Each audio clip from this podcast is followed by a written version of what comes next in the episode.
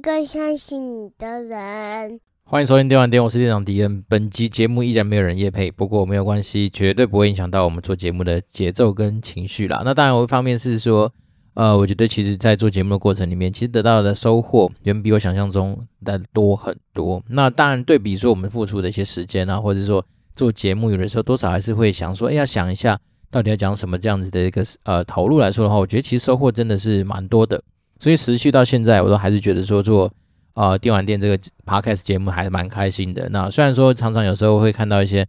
啊、呃、其他更厉害的前辈都会分享一下说，现在好像整个 podcast 的市场，也许节目的数量啦，或者是说呃退出做 podcast 这样子的一个呃状况来说的数量比以前的多，但是我觉得这其实也没有什么好去。太在意的一方面是因为我们做节目很多时候其实就是为了我们现在就是持续有在支持我们的一些听众。那当然，如果觉得说未来哪一天呐、真的有机会就是被上帝甩到我们的这个报纸的骰子的时候，也许真的就有机会让更多人听见我们的一些东西。所以呢，我觉得如果说呃在没有太多的意外情况之下的话，就是把它当成是一个呃持续跟大家交流，而且算是一个比较轻松的一个平台嘛。那我自己的心得是，当然是说，呃，毕竟开始工作之后，时间上面的拿捏确实有比以前更加的紧绷。好，另一方面是因为现在可能自己就是身为准备要迎接第二胎来临的一个爸爸的一个身份，所以呢，可能在时间上面，除了说要多帮老婆分担一些照顾小孩子的一些责任之外呢，当然可能会在生活上就会有比较多的一些东西要去做准备。就像明天我就要带我老婆去做那个高层次超音波。好，那讲到高层次超音波，我记得第一胎去做那个的时候。真的是一个还蛮好玩的一个经验，是因为其实有时候你并不是说哦躺在那边照超音波照完就算了，它其实啊、目标好像是一定要照到小孩子的十根手指头，所以呢，假设你今天小孩子不配合，他就是不想要翻身让你照到他的手指头，或者他握拳头握很紧的话，那你可能就要历经一个就是要离开，比比如说照那个超音波的地方，然后出去外面晃一晃，吃吃甜点再回来。那护士都会提醒我们说要吃甜点，原因是因为他说。好像是甜点比较能够刺激到小孩子的一些呃动作，然后当你可能糖分比较高的时候，小孩子的活力会比较高一点点，然后到时候你可能就会比较有机会转到他想要可以就比较适合照的角度啦。然后再另外一件事情，都就是说他如果愿意张开手的话，那当然整个就会很顺利。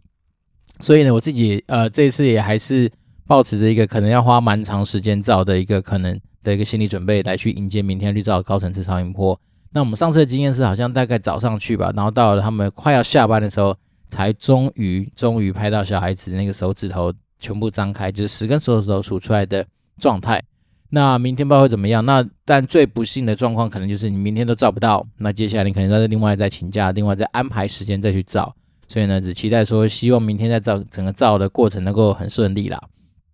好，那今天会聊到这个，一方面是因为最近有些感触，就是说。除了是说看到那个台铁那个就是很重大的一个呃意外状况之外，那我觉得我觉得有一句话那时候听到某个不知道谁的评论员讲的，我觉得还蛮有道理。他是说，其实人一辈子就是要在尊重你自己的工作。好，假设今天那一个开那个什么呃，不管是开那个车子啊，还是开那个怪手的那个人，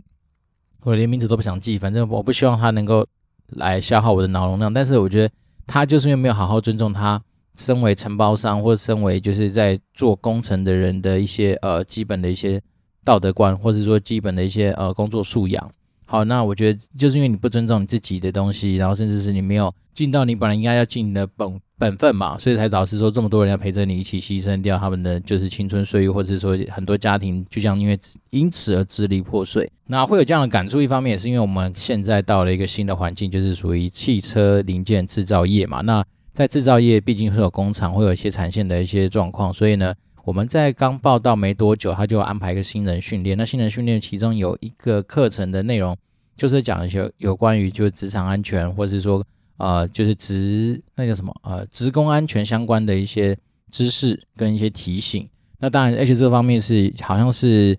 呃政府法令上面有规定的，就是说如果你没有受过这些什么安全的教育训练啊，或者什么，其实好有可能会被罚钱。所以呢，他在里面当然就是提到很多的一些，在你实际上在工作上面的一些心态啦，或者说你必须要去注意到的很多的一些事情事情。那当然那天讲师他大概主要的一个重点就是说，其实我们有时候不要心存那种就是贪图便宜或者侥幸的心态，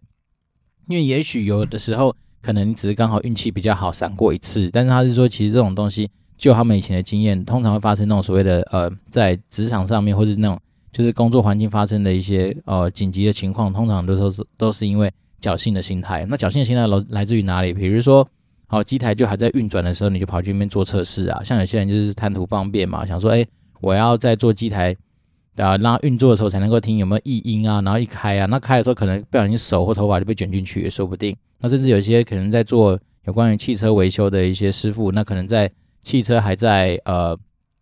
例如说还在运作的时候，然后他可能就人就在那个汽车底下开始在作业。那万一刚好不小心一个排档或什么东西弄到，然后可能就发生一些不幸的消息，诸如此类的事情都有可能发生。所以呢，我觉得这这这时候刚好因为最近上完这个课，然后发生这样的事情，就特别有些感触，就是说其实人真的就是要呃。我觉得有时候有些东西啊，尤其是有些特别有那种危险性的工作，你本来真的就要照他们所谓的标准的规范的一些手续来去做一些操作。那当然，一方面很多时候你说你自己死掉就算了，但如果说你因此而造成第三人或者更多人的一些呃，不管是身体啊或心灵上面的受伤，其实我觉得这都得不偿失。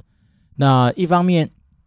会有这么多这么多有关于比如说工作职业上面的一些呃，我对于就是尊重自己职业这件事情上面的一些体悟，是因为。我最近刚好有机会使用了两个关于服务业算是呃蛮常见的一些服务。第一个就是因为前阵子啊，我觉得我们家的那个窗户很脏，所以我想说那就来体验一下，看看像一堆那种就是所谓的清洁公司。那我想说，与其我之前自己花时间，大概就花一整天的时间才能够把窗户擦到一个样子，那我想说来体验看看，就是用清洁公司好，他们派那种专业的人来，能够给予我什么样子的服务。那其实不便宜啊，那时候我记得。我单纯就我在预约服务的时候就跟他讲说，我只是要你来帮我擦窗户，那我家大概十几面吧，他那时候是这样估，然后就说那可能要呃也许个三五千块，三千多块，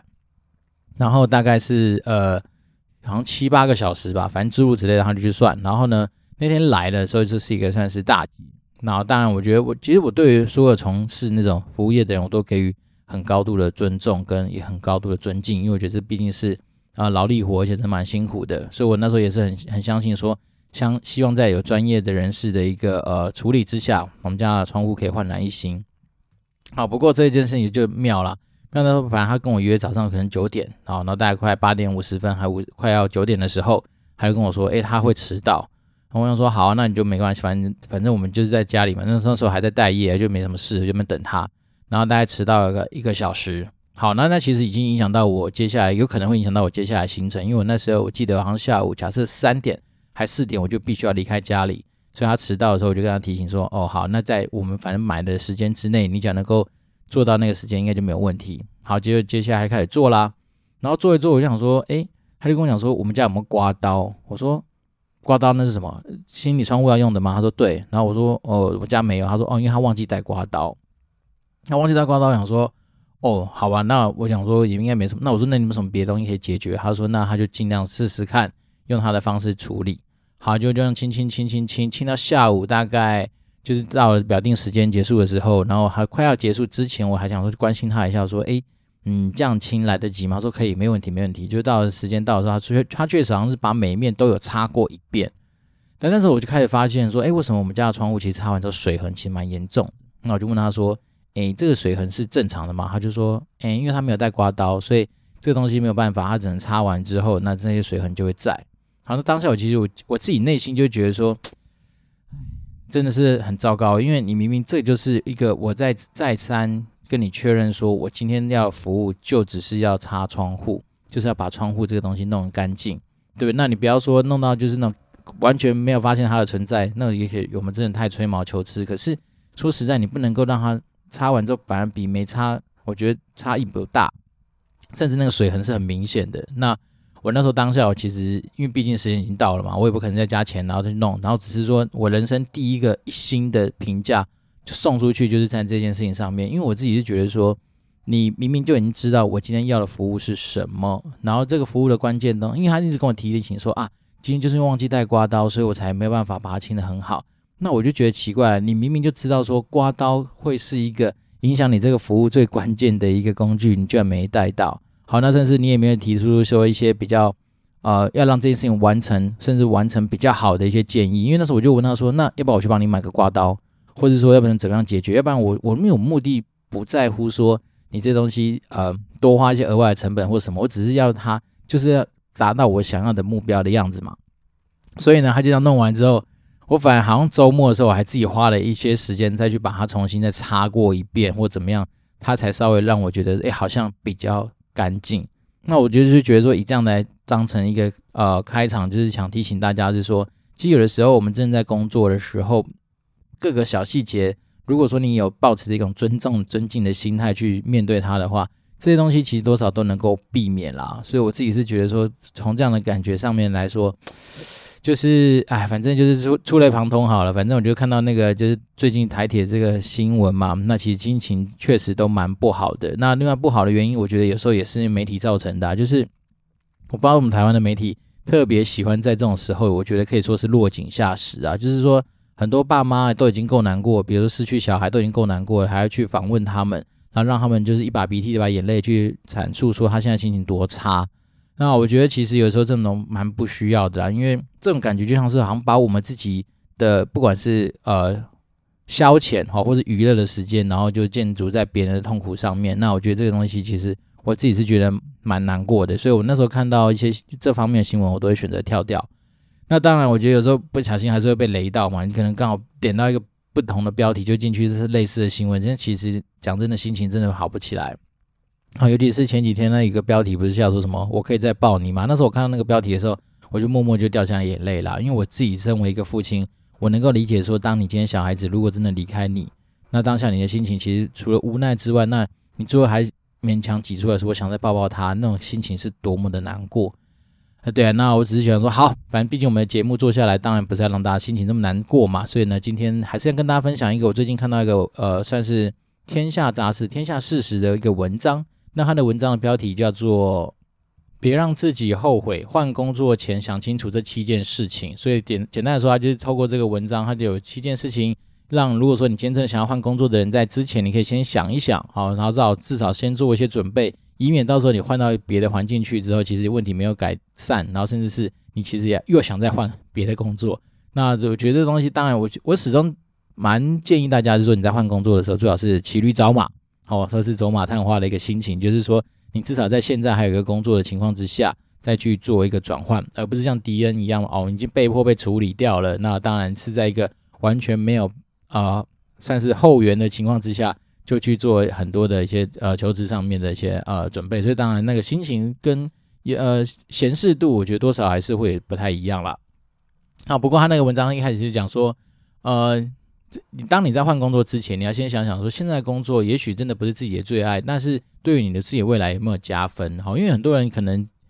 单纯是因为以前可能因为那家公司的发展很好，名声很大，或者是说。也许你的同学或亲朋好友都去推荐那家公司，你就进去。那代表说那家公司它本身在知名度上面或者在资源度上面，搞不好就是比较强的嘛。所以也许你会想想说，现在也许真的不是我自己爱的，但是呢，它在你的履历上面可以帮你增加很多的一些含金量。那或许这工作它就有持续做下去的可能性。好，那第二件事情当然是说你要先确定好自己已经做好准备啦。那所谓做好准备是说。你的心情、心态都已经做好准备了，然后你的能力跟你的一些呃经验各方面也达达到一定，可能你觉得换工作会是一个比较好的一个水准。那当你觉得这些东西准备好的时候，那你当然就可以放手一搏去做这件事情。那当然一方面本来就是我们很难去预测到说未来会是怎么样的一个状况嘛，而且永远都不会有标准答案嘛，所以当然你自己要去扪心自问说，你对准备这件事情在是呃。心理层面，甚至在现实层面上面，是不是都已经准备好？那准备好就可以放手一搏。那当然，另外一件事情，他也提醒到大家说，其实有的时候啊，我们很多时候换工作的原因是来自于受委屈了嘛。那受委屈，就以前好像我看过中国一个文章写说，受委屈不外乎就两件事，一个就是他妈老子干的不爽，要不然就是钱不太多。那老子干的不爽，可能来自于说啊，可能主管。那常常他们是说，很多时候百分之八十的离职原因，也许是跟主管这个人可能蛮有大的关系的，所以呢，当然就是说他有提醒说，有的时候我们可能会累积很多的负能量啦，让自己的脑袋不是很清楚的时候，可能会做出一些后悔的决定。所以呢，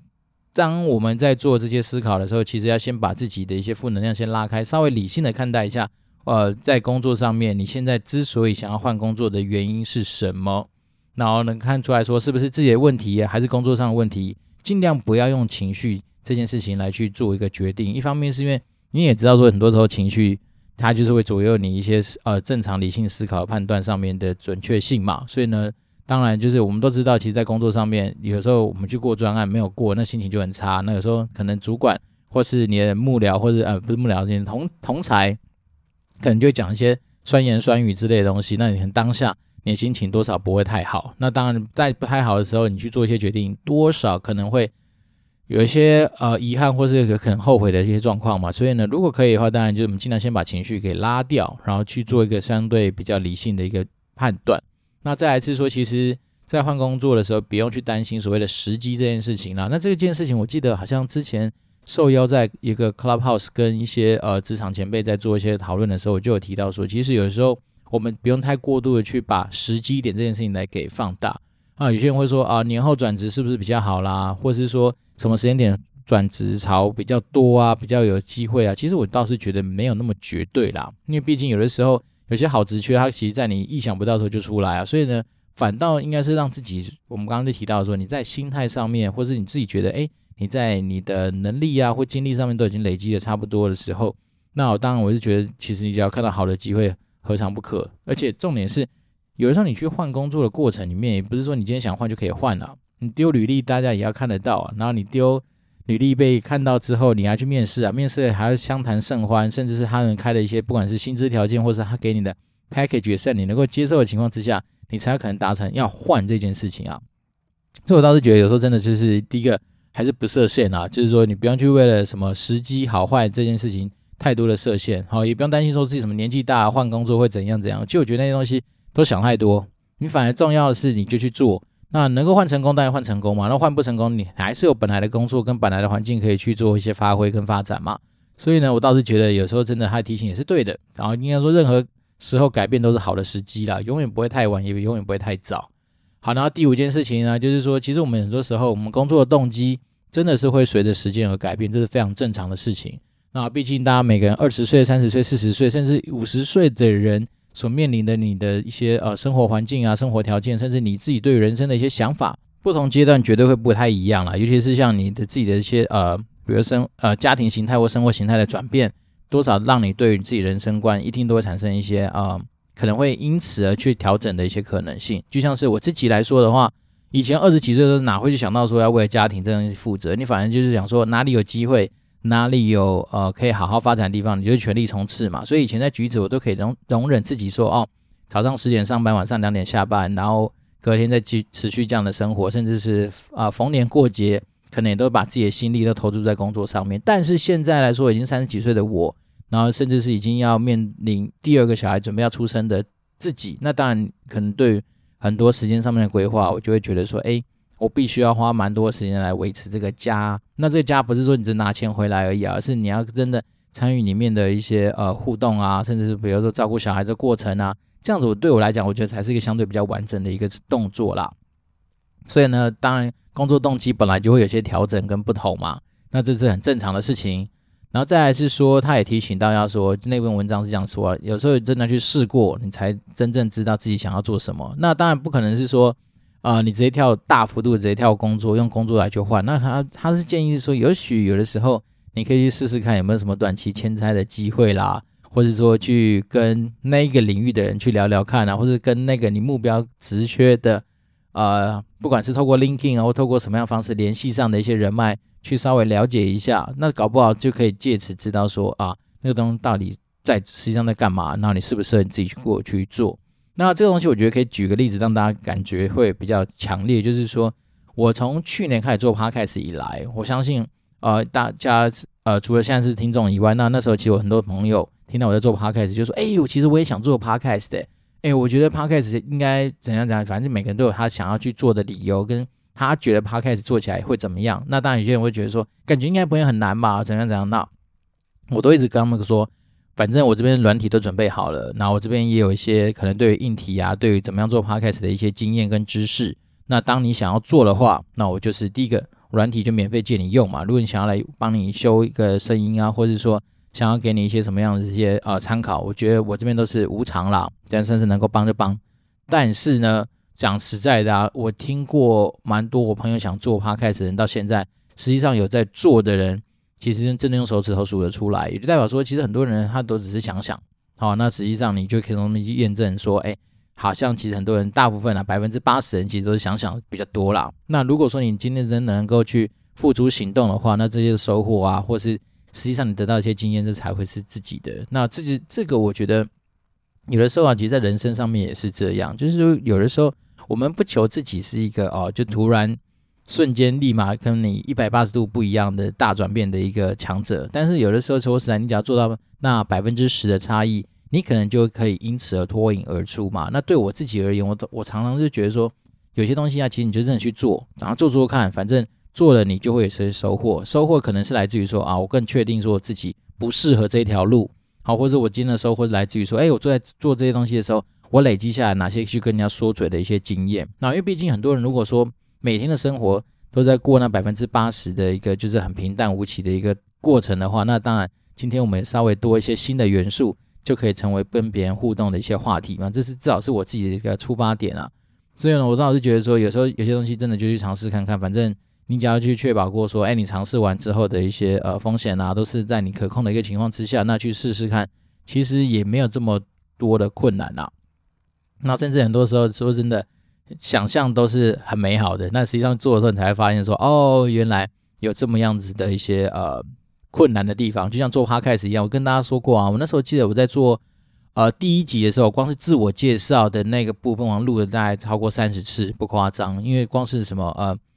各位听众朋友，大家好，欢迎收听电玩店，我是店长迪恩。光这一句话，我就可以重复 NG 不知道几次。对，那当然你说这后面讲久了习惯了，你可能自然会比较顺。那这东西一定要做了才知道嘛，大概是这样子。好，那最后一件事情，他提醒大家是说，有的时候啊，我们自己想还不太够啊。如果可以的话，当然有的时候就要去遵循或者咨询，就是呃第三者的建呃建议啊，或者第三者的一些意见。呃，可见你平常累积人脉这件事情是很重要的。然后，因为当然有的时候。哦，当然，我们如果年轻的时候要去做一些决定，或是说你的那个机会成本可能相对比较没那么高。好，但是当然，你今天如果说啊、已经工作十几年，然后收入可能很高，也许有些人动辄三四百万之类的，那你可能要完全换到一个全新陌生的领域的时候，哦，这种时候通常你的压力就比较大。那有的时候啊，如果说你能够得到一些更高位的啊，或者更有经验的一些长者前辈啊，或者是说不一样领域的人给你一些呃。建议或者一些一些意见参考的话，那其实多少都能够帮助你在自我思考的盲点的突破上面会有一些帮助啊。那当然这边就是老王卖瓜一下，我觉得以迪恩现在的一个实务经验，好加上自己平常没事就这边思考这些东西的自己来说的话，我相信我应该蛮能够有机会扮演这个所谓给你第三者意见的角色。那当然也蛮感谢我们有些热情听众。真的就是付诸行动嘛，就是发了 email 给我。那当然，在过程的交流里面，我就觉得说，反正我是不尝试的，把我自己的想法分享给你。或许它不见得是一个金科玉律，或是说百分之一百对的一个呃答案。但是我觉得有时候真的，我们就可以尝试从不同样的声音或不一样的角度去切入一些事情的看法，多少可能会让自己诶，可能用稍微提醒到说啊，有不一样的答案或不一样的一些视野。那或许这就是我们可以做的事情。然后再来啊，我就是说，其实。一方面是因为呃运气好也不好了，反正在很年轻的时候就有机会带人嘛，在很年轻的时候就被赋予说你要去招聘人啊，甚至说你要去做一些就是呃开除人的这些呃过程啊，所以我觉得算是这些经验的累积，让我自己在人这件事情上面的一些呃掌握啦，或者说对于很多一些不管是呃面试啦、求职啊等等这些心态，至少我觉得还有些经验可以跟大家做一些分享。好，所以综观以上七件事情啊，就就是我觉得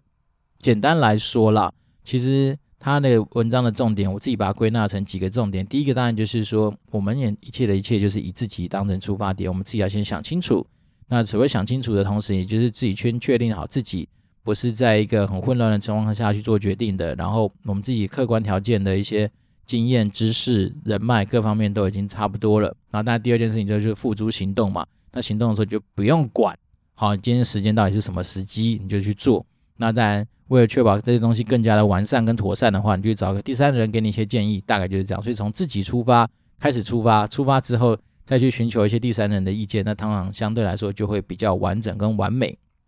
哎，不能讲完美了，反正就是相对来说比较不容易出错了。所以这是大概今天这样子一个呃，我看到的一个文章上面的一个分享，跟我自己心得上面的一些整理啦。那你说未来会不会这样做？我不确定，因为毕竟有的时候我们在做节目的过程，我觉得是蛮讲求灵感的。那当然，如果说呃，我们实际上听众对于什么样的议题，或者说对于什么样的一些东西，想要来咨询或者想要来做一些呃讨论跟交流的话，也真的都欢迎大家可以就是透过私讯啊，或者是透过 email 来跟我做一些联络。那我都很会乐意在说，哎，把你的一些问题或者把你可能遇到的一些状况当成是我们节目的题材，直接跟很多人分享。一方面是因为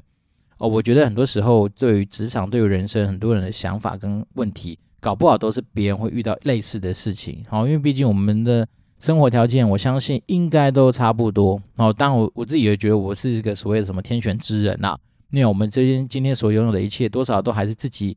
哎努力过。得到的一些收获嘛，所以我觉得至少有时候跟大家分享一下，说我们就是一个打工仔的一些心情，可能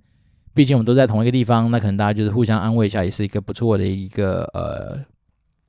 好吗？好，就这样子。好，那今天财报白话说，想说一样持续跟大家介绍一些，就是呃目前被评估为低价的公司。那今天讲的主角叫穆德，那穆德做什么我不知道，反正大家可以去查查看，因为今天说实在做节目有点赶呐，所以我就比较没有去查这么多有关于。就是呃资讯面上面的一些资料，但是我知道它是做硬体制造相关的东西，然后它的毛利率，我们就直接看财报好了。它的毛利率有六十三 percent，代表说它的呃这它处在的这门生意其实是还不错的。那啊、很不错的一个情况之下，就代表说你这样看，当你毛利率高，那你这个生意好的时候，你才有很多更多的空间去增加你实际上就是在营运绩效上面的一些展现。那之所以呃我们常常第一件事情会看毛利率，原因是因为你要先确保说，你今天这家公司它所处在的行业是不是一门好生意。如果说生意本身就很烂，你怎么样做，就算你有再过人的长处，其实你只是在烂中去稍微啊，就挤奶水挤出一点水。但是如果说本来我就是在一个举例，比如说你现在舀水嘛，你就是在一个杯子里面去把水舀出来，你能舀几 CC。那如果说你今天处在就是个游泳池，那你随便舀都是一堆嘛，所以大概是这样的概念。好，那它的营业利益率有三十九 percent，它的费用率是二十四 percent。那对比行业中位数来说，它的费用率稍微高一些。那这个当然一方面我没有特别去研究它到底他们的产品或者他们实际上的商业模式是什么，所以它费用率稍微比行业中位数来的高，确实是因为可能他是做的是一些品牌的东西，他可能要去做一些啊、呃、行销费用上面的推广也说不定。那，但它的净利率很高，它净利率有二十七 percent。那它的 ROE 最近一年的 ROE 是二十五，那对比他们硬体制造的行业中位数只有五点六的话，二十五基本上很高，而且二十五甚至是等于达到老八，就是巴菲特他所喜爱的这样的一个数字。那它的负债占资产比就三十 percent。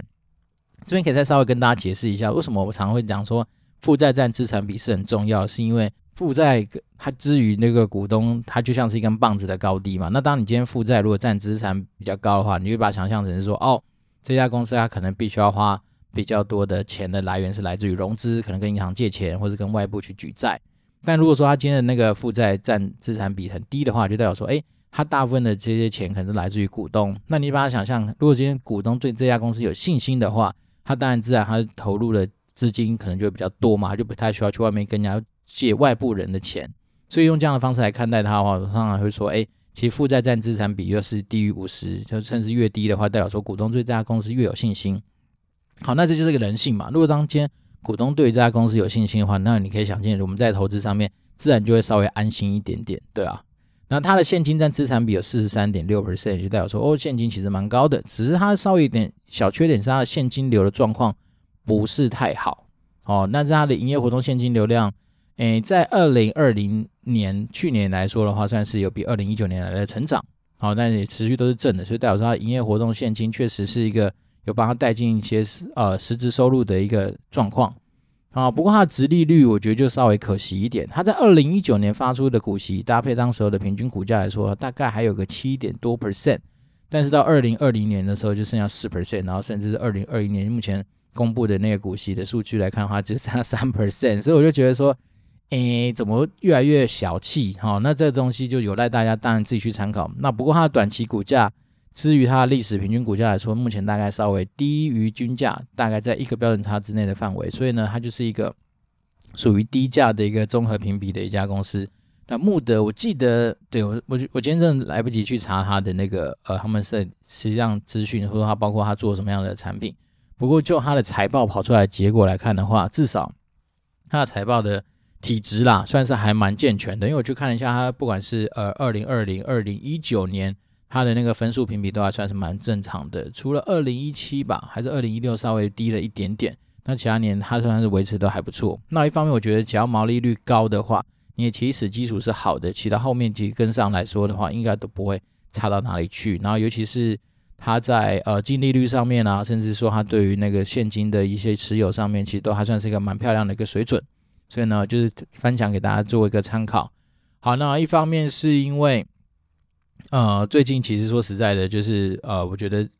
新闻媒体都充斥很多负面能量的一些呃报道嘛。那我觉得如果可以的话，我们当然就尽量让自己的生活中。累积比较多开心的事情，对，那明天我就要去做那个小孩子的高层次超音波，那我自己也是希望说能够一切顺利啦，就是说能够赶快的在时间之内把它给照好照满，然后我们就可以去啊、因为难得休假啊，因为毕竟到新工作，其实新工作我觉得让我有些地方不适应的地方，就包括说休假的的那个天数啊，因为以前在暴雪，我记得刚去好像一去就给十五天吧，还几天我忘记，反正我记得我们以前在暴雪的那个。假真的是超多的，就是基本上，呃，也不太会有人去扣你的假或干嘛，所以我们那时候假真的很多。但是这这边新工作的话，就是比较劳基法啦，所以好像要满半年才会有三天，呃，所以我就觉得说，真的是还蛮珍惜，难得有机会可以，因为好像带，因为我觉得带老婆去做高层次超音波，算是还蛮这名正言顺的一个理由嘛，所以当然也蛮感谢公司的主管，然后同意我们这样有机会去休假。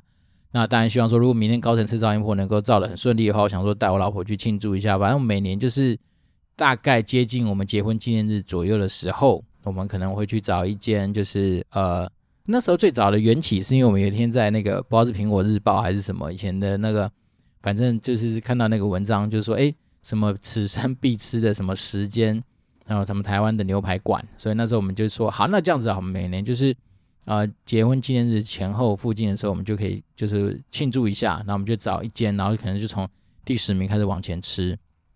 那目前已经吃过什么美福啦、教父牛排啦，然后呃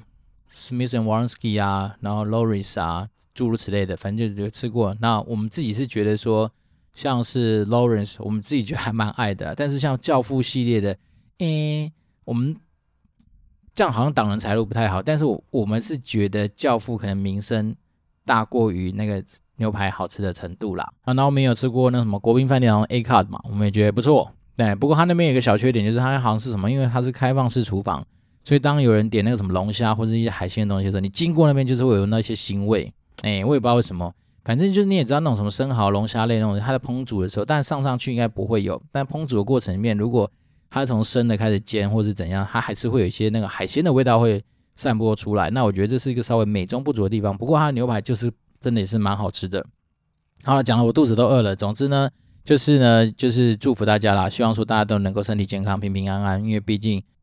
到底明天先来还是意外先至，我们都说不准。好，不过我觉得保持一个正向的一个心情，然后算是对于自己的人生持续保持希望的话，我觉得应该都可以走得更长更远。好，那如果说呃，你希望说在不管在职场啊，在职业，在人生上面需要一个第三者的意见的话，那我觉得其实电玩店这边就是会是一个你可以来这边取暖啊、抱团的一个好地方。因为毕竟对迪恩来说，我们再怎么样也在职场上走过一段时间，然后其实收获上面还算 OK。那如果大家不嫌弃的话，就透过 communicate dwd at gmail.com，或是说透过我们的 Apple Podcast 五星留言给迪恩。让迪恩能够跟大家有些更多的互动，那我也很期待说我们留言可以更加的持续的增加。那当然，